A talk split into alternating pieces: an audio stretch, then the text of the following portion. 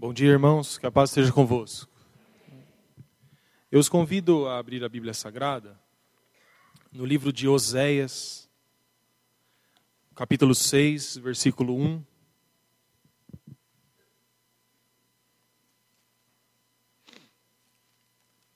Oséias, logo depois de Ezequiel, Daniel.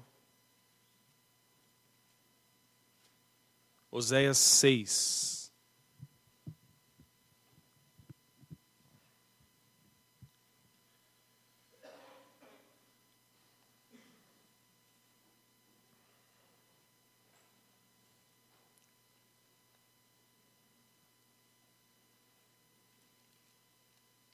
Amém?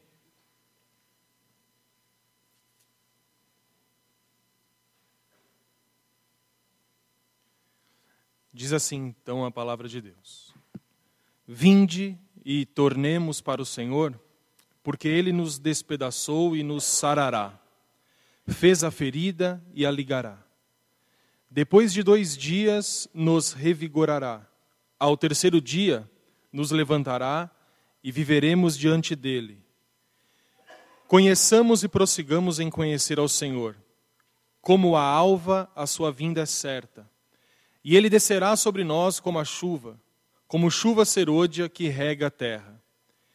Que te farei, ó Efraim? Que te farei, ó Judá? Porque o vosso amor é como a nuvem da manhã e como o orvalho da madrugada que cedo passa. Por isso, os abati por meio dos profetas pela palavra da minha boca os matei, e os meus juízos sairão como a luz. Pois misericórdia quero e não sacrifício, e o conhecimento de Deus mais do que holocaustos. Amém. Vinde e tornemos para o Senhor. O primeiro versículo que nós lemos no capítulo 6 de Oséias. Vinde e tornemos para o Senhor. A chamada para se voltarem ao Senhor é um tema central no livro de Oséias. E é importante entender que o livro do profeta Oséias não é um livro sobre ele, mas, acima disso, é um livro sobre Deus. E sobre o relacionamento que Deus tem com o povo de Israel, o chamado povo da aliança. Surge assim no livro de Oséias, juntamente com essa chamada constante para que o povo volte-se aos caminhos do Senhor, surge naturalmente o tema do arrependimento, que é simbolizado pelos constantes chamados para que o povo inconstante de Israel se volte para o Senhor e, e principalmente volte a gozar de um relacionamento que eles já haviam experimentado na época do deserto. A história do profeta Oséias é uma história de um homem que sentiu na pele a necessidade que Deus é, tinha de se reconciliar com o povo. Para que os irmãos tenham uma ideia, o próprio Deus, para que Oséias pudesse entender o sofrimento que o povo causava a ele, pediu para que Oséias se casasse com uma prostituta. E essa mulher, que simboliza na história o povo de Israel, era uma mulher que, apesar de todos os esforços que Oséias fazia para agradá-la e para conquistar seu amor, constantemente se voltava para a sua vida de prostituição. Então imaginem um profeta vivendo um casamento desses. Ele poderia muito bem entender o que Deus sentia quando o povo de Israel, apesar de todos os seus esforços, é, continuava e insistia em se voltar contra o Senhor. Mas apesar das constantes exortações trazidas pelo profeta, como nós podemos ver aqui no texto, o livro é recheado de promessas de restauração. E eu gostaria que você voltasse um pouco em Oséias, no capítulo 1, no versículo 11. Aonde há uma dessas promessas, Oséias 1:11. Diz assim o profeta, diz assim Deus por meio do profeta: Os filhos de Judá e os filhos de Israel se congregarão e constituirão sobre si uma só cabeça, e subirão da terra, porque grande será o dia de Jezreel. Uma só cabeça simboliza Cristo, segundo o profeta. Também nós podemos ler em Oséias, no capítulo 2, versículo 23, a seguinte promessa de restauração, apesar da desobediência do povo. Oséias 2, 23. Semearei Israel para mim na terra, e compadecer-me-ei da desfavorecida. E a não meu povo direi: Tu és meu povo. E ele dirá: Tu és o meu Deus.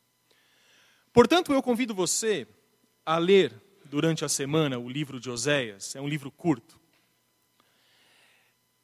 E você vai perceber todos os esforços que o profeta tem de exortar o povo a voltar-se para os caminhos de Deus. Para que vocês tenham uma ideia, nesse momento, 750 anos antes de Cristo, em que o livro foi escrito, o louvor a Deus já se confundia com o louvor a Baal, que era um dos deuses do povo. Ou seja, os filhos dos israelitas não sabiam mais diferenciar Deus dos deuses que estavam ali naquela comunidade. A mistura religiosa, chamada de sincretismo, era uma coisa tão forte que o povo havia se esquecido das benesses de Deus quando estavam no deserto. Então, o livro de Oséias é um chamado constante para que o povo se volte ao Senhor. Mas o mais impressionante é que Oséias, ele, além de exortar e de acusar o povo das suas más obras, ele traz do próprio Deus grandes mensagens de restauração. E o mais impressionante ainda é que nós podemos observar o cumprimento das promessas de restauração descritas no Novo Testamento. Então, quando nós lemos, por exemplo, agora em Oséias 2:23, em que Deus diz: Direi àqueles que não são meu povo, tu és o meu povo, e esse povo dirá: Tu és o meu Deus. No momento em que esse livro foi escrito, em que Oséias recebe as profecias de Deus, era algo completamente impossível de acontecer, dada a situação que o povo de Israel estava vivendo uma situação de prostituição aos outros deuses, situação de deturpação do ritual, do culto sagrado. Mas Oséias não estava dizendo que naquele momento o povo seria restaurado. Mas essa promessa diz respeito diretamente à nova aliança inaugurada pelo sangue de Jesus Cristo. E isso nos mostra que as promessas dadas àquele povo de Israel, inconstante e desobediente, se cumpririam apenas sob a nova aliança de Jesus Cristo. E eu gostaria de observar dois textos do Novo Testamento que mostram que o povo de Deus foi restaurado pelo sangue de Jesus Cristo, apesar de toda a desobediência passada. Romanos capítulo 5, versículo 8, primeiramente.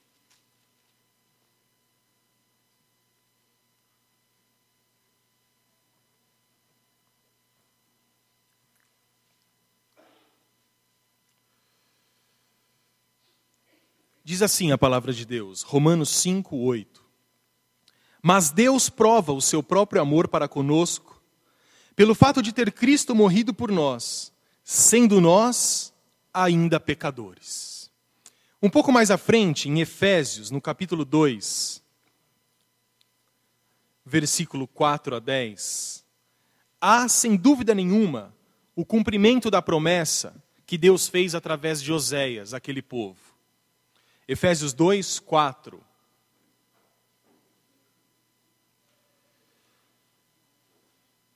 Diz assim o texto: Mas Deus, sendo rico em misericórdia, por causa do grande amor com que nos amou, estando nós mortos em nossos delitos, nos deu vida juntamente com Cristo, pela graça sois salvos. E juntamente com Ele nos ressuscitou e nos fez assentar nos lugares celestiais em Cristo Jesus, para mostrar nos séculos vindouros a suprema riqueza da sua graça, em bondade para conosco em Cristo Jesus. Porque pela graça sois salvos mediante a fé, e isto não vem de vós, é dom de Deus.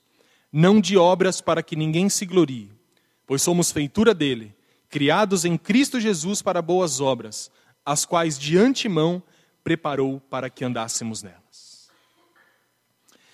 Assim, meus irmãos, se nós pudéssemos resumir a história trazida pela Bíblia, nós poderíamos dizer que a Bíblia traz a história da corrupção humana, que não impede que Deus continue amando e chamando o seu próprio povo. Se nós pudéssemos resumir a mensagem da Bíblia, seria essa: o povo de Deus, com um coração obstinado, pela desobediência e pelo pecado, voltando-se contra a face de Deus, mas mesmo assim, Deus, em sua infinita misericórdia, como nós vimos no texto, nos resgatando a cada dia do pecado e nos levando de volta para Ele. A partir de agora, eu gostaria de ler com os irmãos uma história envolvendo esses dois elementos envolvendo pecado e perdão, envolvendo corrupção e redenção. Uma história que envolve a libertação das pessoas, a libertação dos pecadores, pela misericórdia infinita de Deus. Quando lemos o profeta Oséias, angustiado na sua vida familiar e na sua vida profética, mostrando ao povo: vocês estão indo para a destruição. Deus implora, Deus exige que vocês voltem a Ele. E ele via cada vez mais o povo se afastando de Deus. Eu imagino o que Oséias deve ter sentido, deve ter pensado. Mas eu também creio que ele sabia que muitas das promessas de restauração que ele trazia ao povo seriam cumpridas na nova aliança com a vinda de Jesus Cristo à terra. Então eu creio que nada melhor para nós entendermos esses temas do que ouvirmos aquilo que o nosso próprio Senhor Jesus Cristo tem a nos dizer. Nosso Senhor Jesus sabia quem ele era, sabia a missão que ele trazia à terra. Isso fica claro nos textos e nas orações que Jesus faz ao Pai. Quando Jesus Cristo olha a Deus para orar ao Pai, ele sabia exatamente a função, a missão que ele tinha na terra. Jesus Cristo sabia para qual missão tinha sido designado por seu Pai Celestial. Por causa disso, nós vimos na Bíblia Sagrada que Jesus Cristo era um profundo conhecedor das Escrituras Sagradas. E nós podemos crer que Jesus Cristo conheça a Bíblia Sagrada pela sua própria capacidade divina. Afinal, Jesus Cristo era filho de Deus, portanto, ele já nasceu sabendo as Escrituras. Mas eu não sei a resposta, mas provavelmente eu acho que não é bem assim. Na verdade, nós vemos, através das histórias dos evangelhos e pelas cartas de Paulo, que Jesus Cristo, quando se encarnou e habitou entre nós, ele abriu mão das suas prerrogativas divina, divinas para viver como nós, viver como homem. Isso não significa que Jesus deixou de ser Deus sempre foi Deus. Mas significa que Jesus Cristo se tornou 100% homem. Portanto, quando nós lemos na história bíblica que Jesus, ainda aos 12 anos de idade, ensinava os mestres na sinagoga, nós não podemos ser ingênuos de imaginar que ele recebe, naquele momento, revelações especiais do Pai apenas. Provavelmente, durante a sua infância, a sua adolescência e até entrar ao ministério, no ministério aos 30 anos, Jesus Cristo se preparou para o ministério através da leitura da Bíblia Sagrada. E não é à toa que o seu ministério ele começa aos 30 anos. Porque a lei exigia que houvesse uma preparação do sacerdote, ou do profeta, para que entrasse ao ministério aos 30 anos de idade. Pois bem, Jesus Cristo era um profundo conhecedor das Escrituras e ele sabia sobre todas as profecias do passado que anunciavam a sua missão. As palavras que Jesus profere na cruz do Calvário são palavras tiradas de Davi. Sabiam disso? Foram orações que Davi fez a Deus quando estava em profunda angústia. Jesus Cristo usa as palavras de Davi para se dirigir a Deus, se dirigir ao Pai. Jesus Cristo também repetia constantemente os escritos do Velho Testamento para legitimar a sua posição como Messias. E no texto que nós vamos ler, Jesus usa as palavras que nós lemos em Oséias. Jesus Cristo usa as palavras do profeta Oséias para, assim como o profeta fez, 750 anos atrás, chamar as pessoas para a necessidade de nos voltar a Deus. Portanto, a mensagem bíblica é uma mensagem que supera o tempo que supera muitas vezes as culturas, os espaços que os homens constroem. Jesus Cristo, 750 anos depois, utiliza as mesmas palavras que o profeta Oséias utilizou quando estava exigindo que o povo voltasse para Deus.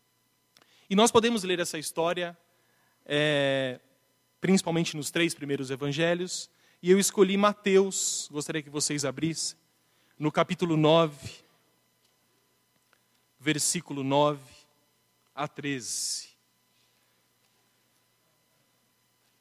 Nós vamos ler aqui a chamada, o chamado de Mateus.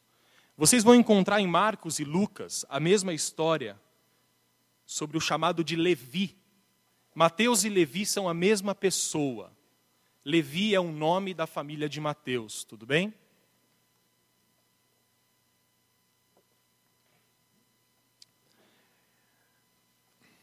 Mateus 9.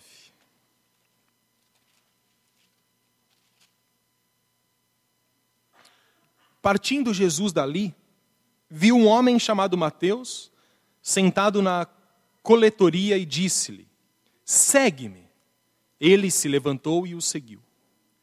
E sucedeu que, estando em casa à mesa, muitos publicanos e pecadores vieram e tomaram lugares com Jesus e seus discípulos.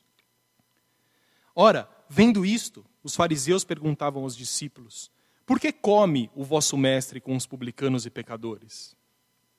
Mas Jesus, ouvindo, disse: Os sãos não precisam de médico, e sim os doentes. Ide, porém, e aprendei o que significa: misericórdia quero e não holocaustos. Pois não vim chamar justos, e sim pecadores ao arrependimento. Amém. Versículo 13, Jesus Cristo diz: Misericórdia quero e não holocaustos. Um pouco antes, ele olha para os fariseus, que eram os mestres da lei, e diz assim aos fariseus: Vão embora ler Oséias. Vão embora ler o que o profeta Oséias escreveu a vocês 750 anos antes.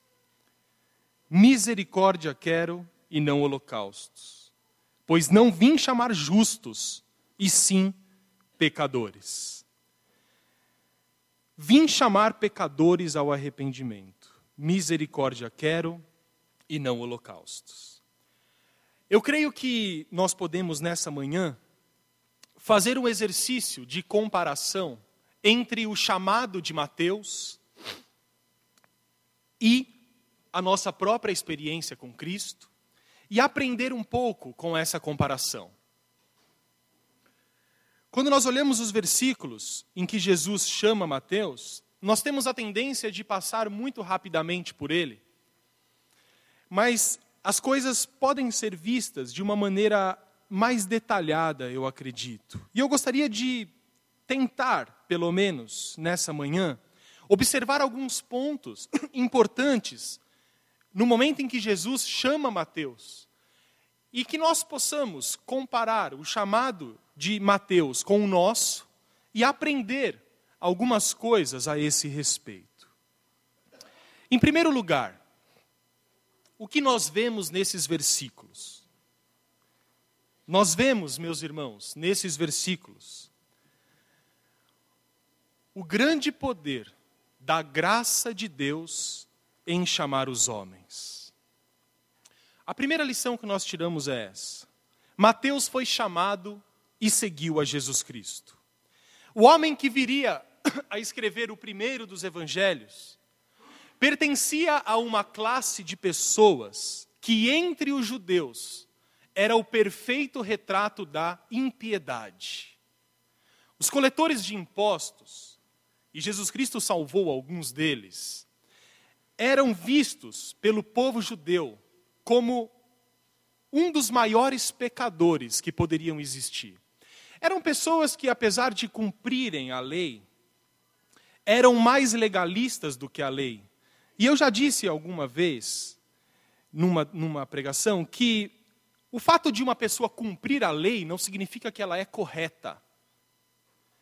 É necessário que nós possamos pensar sobre o que as leis dizem, ou sobre o que a moralidade de uma época nos diz, porque muitas vezes a lei dos homens, e nós vimos isso na Bíblia Sagrada e vimos nos nossos dias, a lei dos homens, ela contraria a lei de Deus. E não são poucas as vezes. Portanto, apesar de cumprir a lei e de cobrar os impostos das pessoas, Mateus, assim como outros coletores de impostos, eram vistos como verdadeiros chupins, como verdadeiras pessoas que estavam prontos para extorquir, para receber suborno, para fazer da vida daquelas pessoas um verdadeiro inferno. Ora, quando nós lemos Mateus escrevendo o primeiro evangelho, e quando nós vemos a sua posição entre os, os apóstolos, talvez nós não pensamos naquilo que Mateus era até ser chamado por Jesus Cristo. Apesar disso, nosso Senhor disse: segue-me. E o relato que nós lemos, de maneira poderosa, continua dizendo no texto que, embora ele estivesse sentado na coletoria, logo ao ser chamado, ele se levantou e deixando tudo, o texto diz, seguiu a Cristo, tornando-se um dos seus discípulos. Coletoria é o lugar onde os coletores de impostos provavelmente ficavam esperando a próxima vítima. Ao ouvir Jesus passando e chamando, ele se levantou. Não se importou, provavelmente, com a indignação e com a dúvida dos colegas do lado, se levantou, foi e se tornou uns discípulos de Cristo. E o que isso nos mostra? A partir do exemplo de Mateus, e nós podemos fazer a comparação com a nossa própria vida, isso nos mostra que nós não devemos achar que existam conversões impossíveis. Amém? Não existem conversões impossíveis. Não existem pecados que não possam ser perdoados por Cristo. Não há coração mais perverso que não possa ser transformado, porque aquele que chamou Mateus continua sendo o mesmo e continua chamando as pessoas a ele, ainda que tenham se passado dois mil longos anos. E qual é a nossa situação? Quando nós olhamos para esse aspecto da história de Mateus, será que nós estamos demorando ou adiando a nossa resposta de seguir a Cristo, porque achamos que não conseguiremos? Você sabe que esse é um aspecto muito importante que atormenta a vida de muitas pessoas e até de muitos cristãos. Muitos cristãos têm o desejo de ser pessoas melhores, de ser pessoas mais piedosas, pessoas que leem mais a Bíblia, que oram. Geralmente, nós tomamos essas resoluções aos domingos, quando estamos na igreja, em comunidade. Nós ouvimos a palavra, nós cantamos os hinos, e nós nos sentimos elevados nos nossos corações porque estamos diante do Deus Altíssimo e estamos em comunidade com pessoas que professam a mesma fé que nós professamos. E aos domingos nós dizemos, dissemos a, nós dizemos a nós mesmos: a partir de amanhã tudo será diferente. A partir e, e nós oramos sinceramente. Eu não acho que é hipocrisia eu não acho que nós dizemos isso da boca para fora. Nós oramos sinceramente. Mas a grande questão é que, como somos fracos e como somos pessoas que facilmente não cumprem os seus votos com Deus,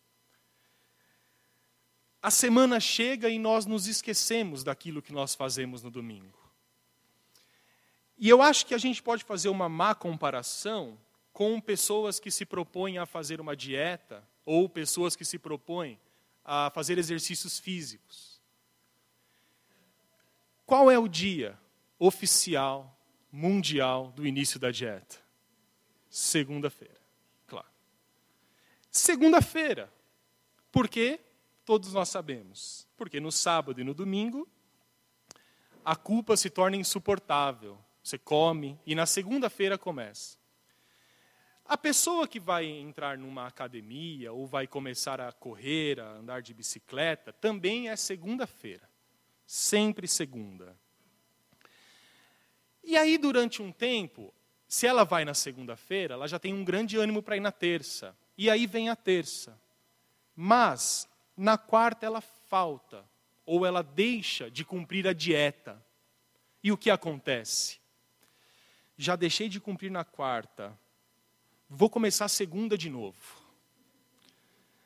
E aí é um exercício constante, e o que, que nós levamos? Frustração, sentimento de incapacidade. E nós olhamos em volta e parece que todos conseguem, e nós não conseguimos. E na vida cristã, eu creio que é a mesma coisa.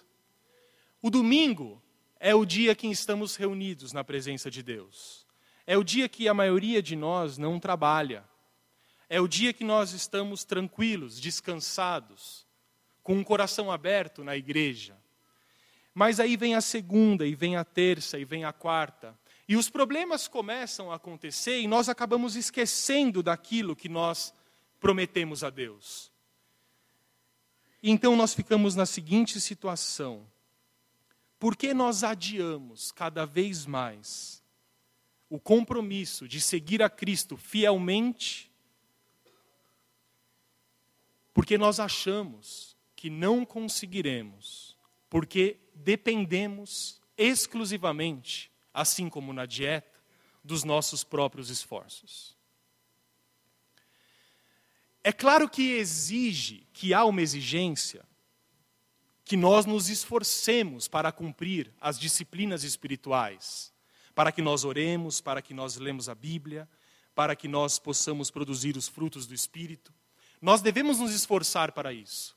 Mas, diferentemente de uma dieta de um exercício que nós, com perseverança, conseguimos, com a vida cristã, por mais esforços que você tenha, você pode conseguir sucesso por um período, mas a recaída sempre vem.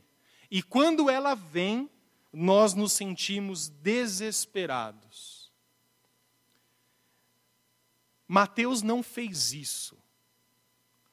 Quando Mateus ouviu Jesus Cristo dizer: Venha e siga-me, Mateus não pensou na sua incapacidade, não pensou na sua vida pregressa, que talvez há dez minutos ele havia tirado dinheiro de alguém inocente.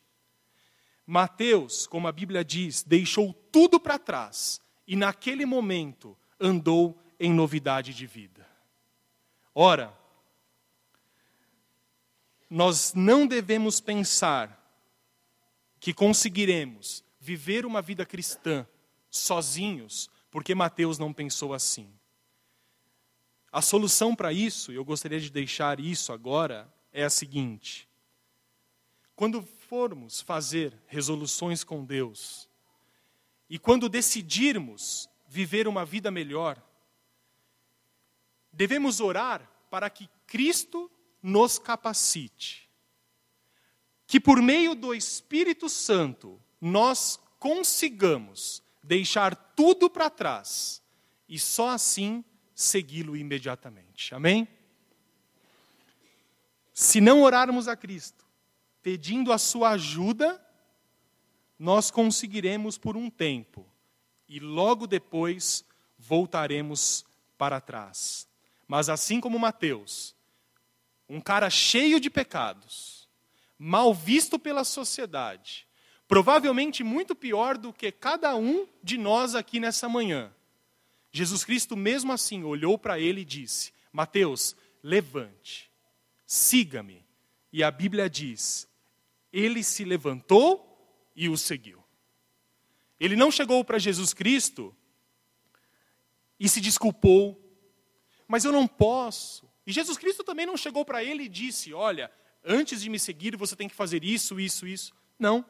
A Bíblia Sagrada diz o seguinte: Eu vos escolhi para que vades e deis frutos.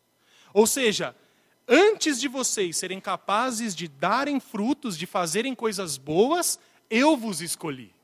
A exigência do Evangelho não é que você se torne alguém bom para, enfim, ser digno de servir a Cristo.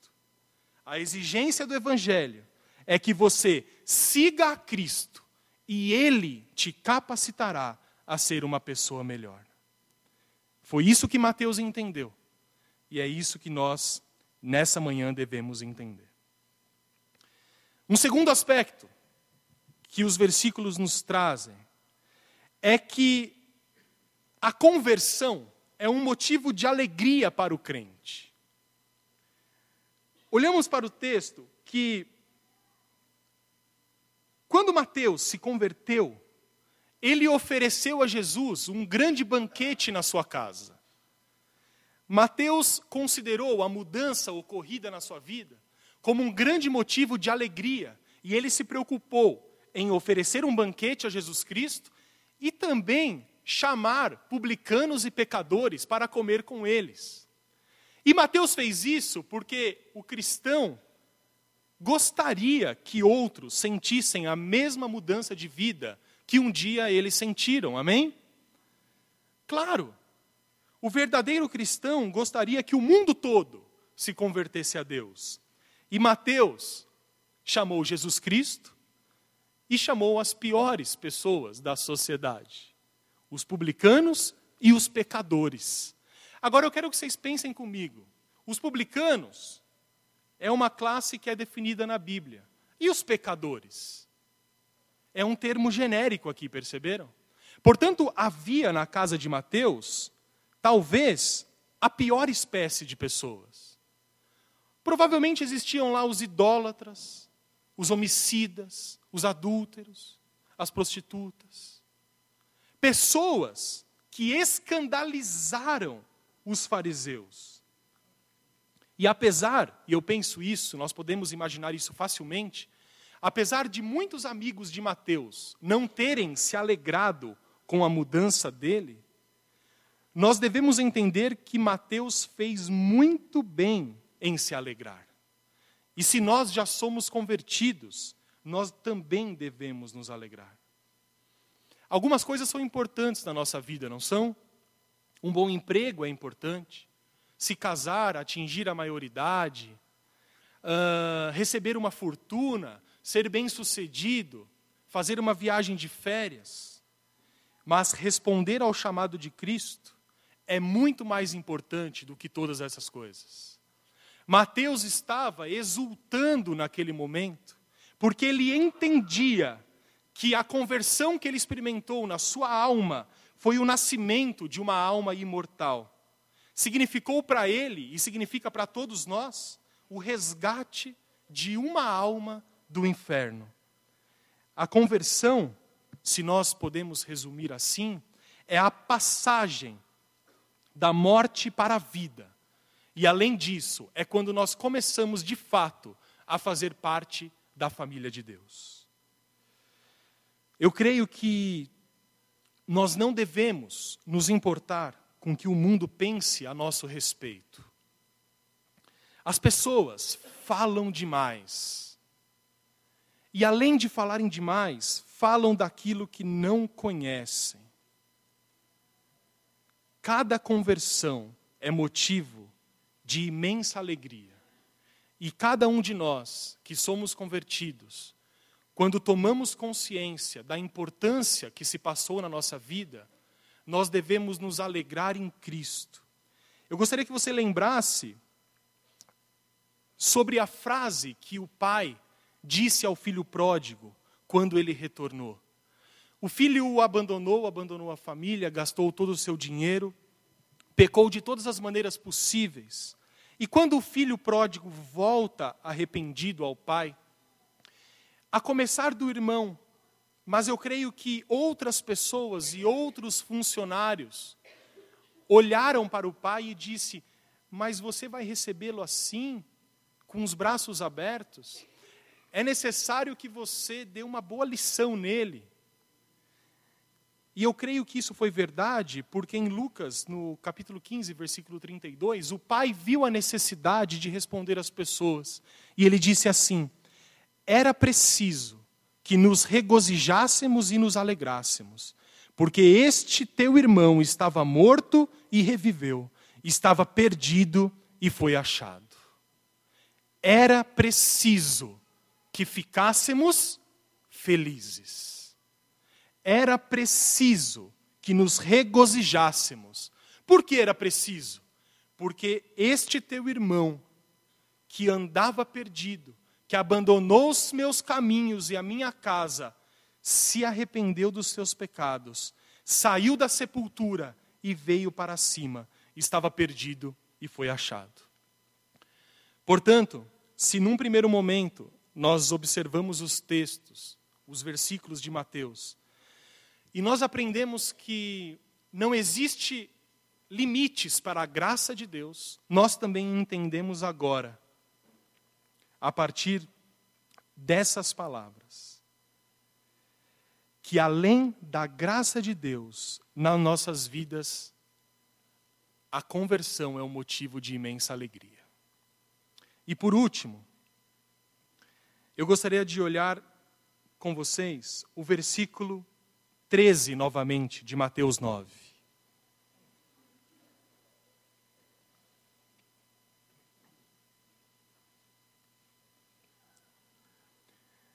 Seria o 13b, a segunda parte do, do versículo. Misericórdia quero e não holocaustos. Não vim chamar justos, e sim pecadores ao arrependimento. Gostaria que nesses minutos finais desse culto, você pudesse meditar um pouco, seriamente, como talvez nunca tenha feito, sobre essas palavras de Jesus Cristo. Eu não vim chamar os justos, Os justos não me interessam.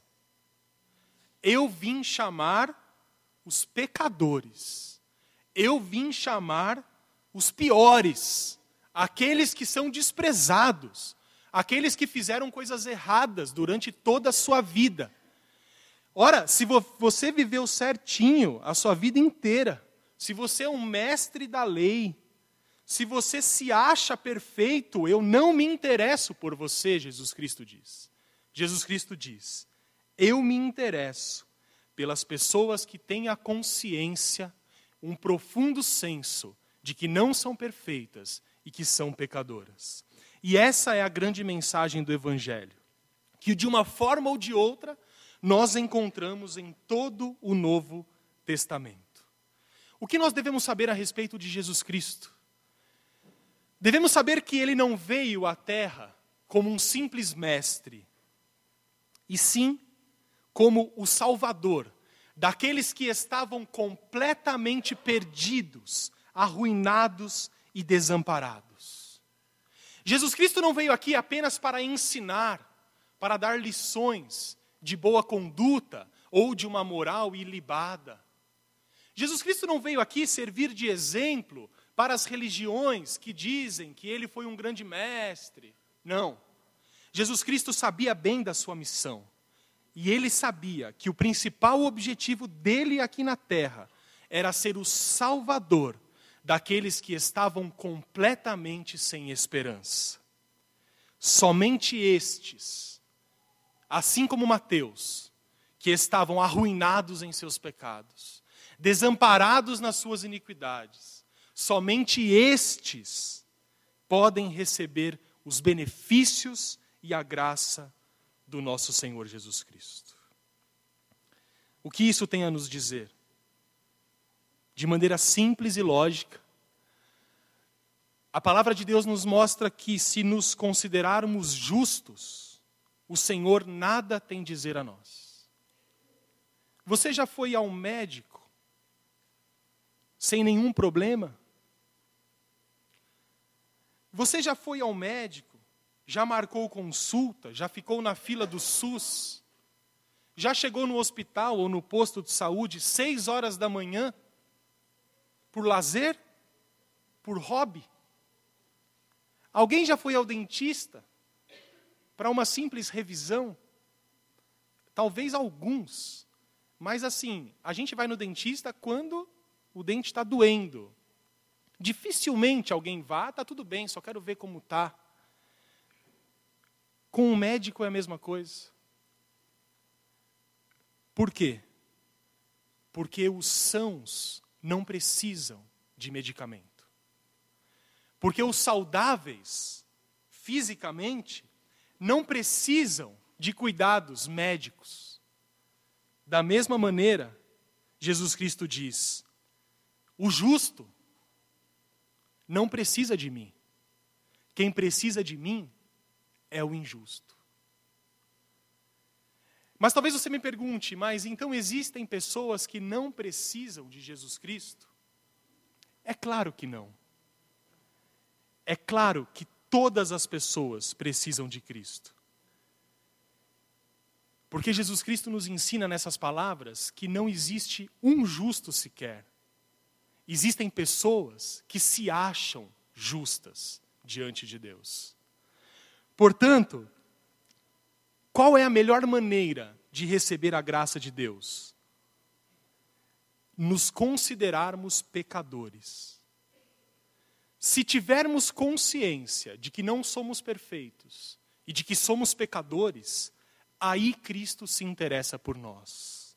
Cristo nos chama ao arrependimento. Meus irmãos, eu creio que essa palavra pode nos trazer alguns ensinamentos finais. Nós não devemos ficar longe de Cristo porque nos sentimos maus, ímpios e indignos. Você sabe que esse é o sentimento de muitas pessoas. Eu sou tão pecador. Eu pequei tanto nessa semana.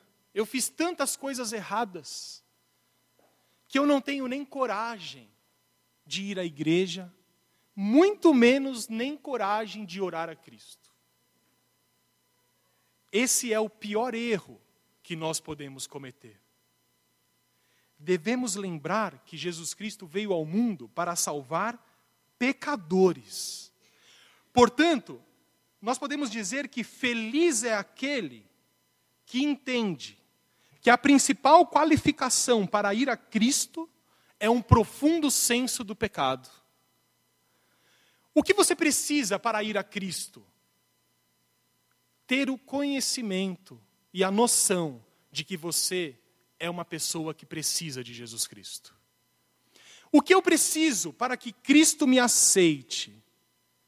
Você precisa reconhecer que não tem andado bem mas que nenhum pecado que você cometa ou cometeu no passado é suficiente para afastar a misericórdia e a graça de Jesus sobre a sua vida. Pois não vim chamar justos, mas pecadores. A oração que nós devemos fazer nessa manhã é que o verdadeiro arrependimento nos leve para perto de Cristo para que nós possamos ser justificados e salvos pelo seu sangue precioso. Irmãos, nós não somos justos, por isso precisamos de Cristo. Mesmo sendo cristãos, nós erramos e falhamos, mas o tempo todo, a graça de Deus está manifesta através de Jesus Cristo nas nossas vidas. Nós devemos, todos os dias, orar para que Cristo nos capacite, para que Ele nos melhore. Provavelmente você não vai melhorar da noite para o dia. Provavelmente você vai morrer carregando alguns dos seus pecados. Mas a palavra de Deus nos diz que Ele nos levará aos céus. E nós seremos glorificados e aperfeiçoados no momento em que estivermos face a face com Jesus Cristo. A vida cristã é uma vida difícil. Ela exige muita, às vezes, muito sacrifício no sentido de desprezar as coisas do mundo. No tempo de Oséias, se curvar perante Baal, participar dos rituais de prostituição nos templos, eram coisas normais, eram coisas certas, eram coisas corretas. Um religioso que se levantasse contra esses costumes era visto como um lunático, um fanático.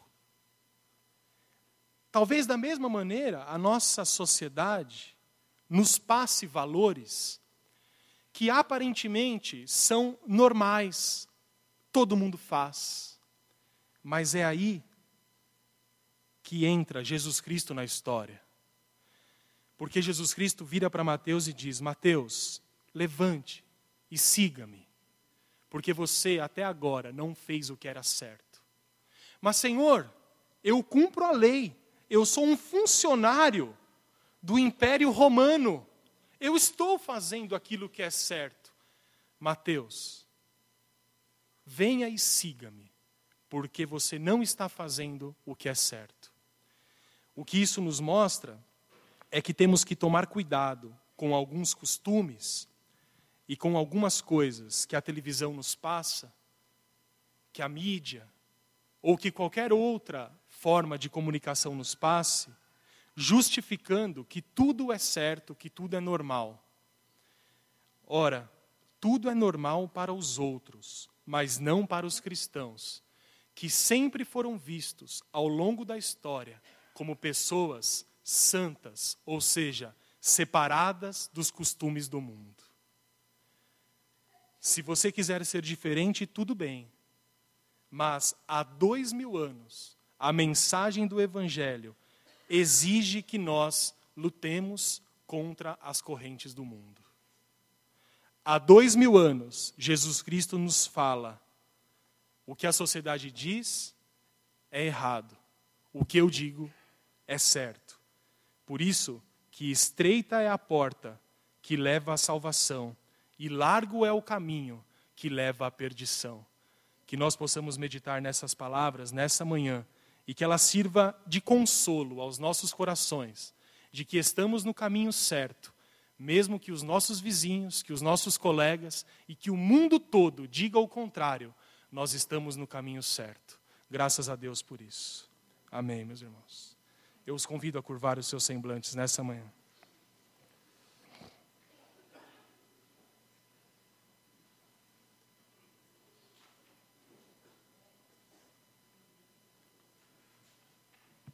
Oremos a Deus. Senhor Deus, nós estamos reunidos aqui nessa manhã como parte da Sua imensa igreja na terra. Estamos reunidos agora como milhões e milhões de outros cristãos estão reunidos, cada um na sua igreja, ao redor do mundo. E eu creio que o nosso sentimento é que nós possamos ser pessoas melhores, cristãos de verdade, crentes verdadeiros. E eu oro juntamente com os meus irmãos, que o Senhor possa nos capacitar a isso. Pai amado, que a tua graça e a tua misericórdia se renove nas nossas vidas, a cada dificuldade, a cada dia de trabalho, a cada dia na escola, na faculdade. Que nós possamos, Pai amado, eu oro a Ti, resistir às tentações que se colocam diante de nós, porque nós sabemos que somos forasteiros nesse mundo e que a nossa glória está reservada para a eternidade. Senhor Jesus Cristo, eu peço que o Senhor guarde a sua igreja, que o Senhor guarde cada irmão aqui nessa manhã, que cada vez mais possamos ter segurança de que somos teus filhos, e que apesar de pecadores, de pessoas falhas, nós temos Jesus Cristo nos céus, aquele que intercederá perante o Pai para nosso perdão. Senhor Deus, nós nos arrependemos durante toda a nossa vida, para que possamos encontrá-lo face a face nos céus. Perdoa os nossos pecados, perdoa aquilo que já fizemos na vida, aquilo que estamos fazendo. Apaga da nossa memória aquilo que fizemos que desagradou a Ti. Que a partir de hoje nós sejamos como Mateus, uma pessoa nova, uma pessoa que esqueceu todas as coisas, que deixou tudo para trás, mas que respondeu ao chamado de Jesus Cristo e que de agora em diante todas as coisas, todas as coisas serão novas e nós vivemos diante de Ti, justificados pelo sangue precioso do Seu Filho. Muito obrigado pela sensação, pelo sentimento de perdão, porque apenas o Senhor pode nos trazer essa grande e infinita paz. É o que nós pedimos nessa manhã, em nome de Jesus Cristo. Amém, Senhor.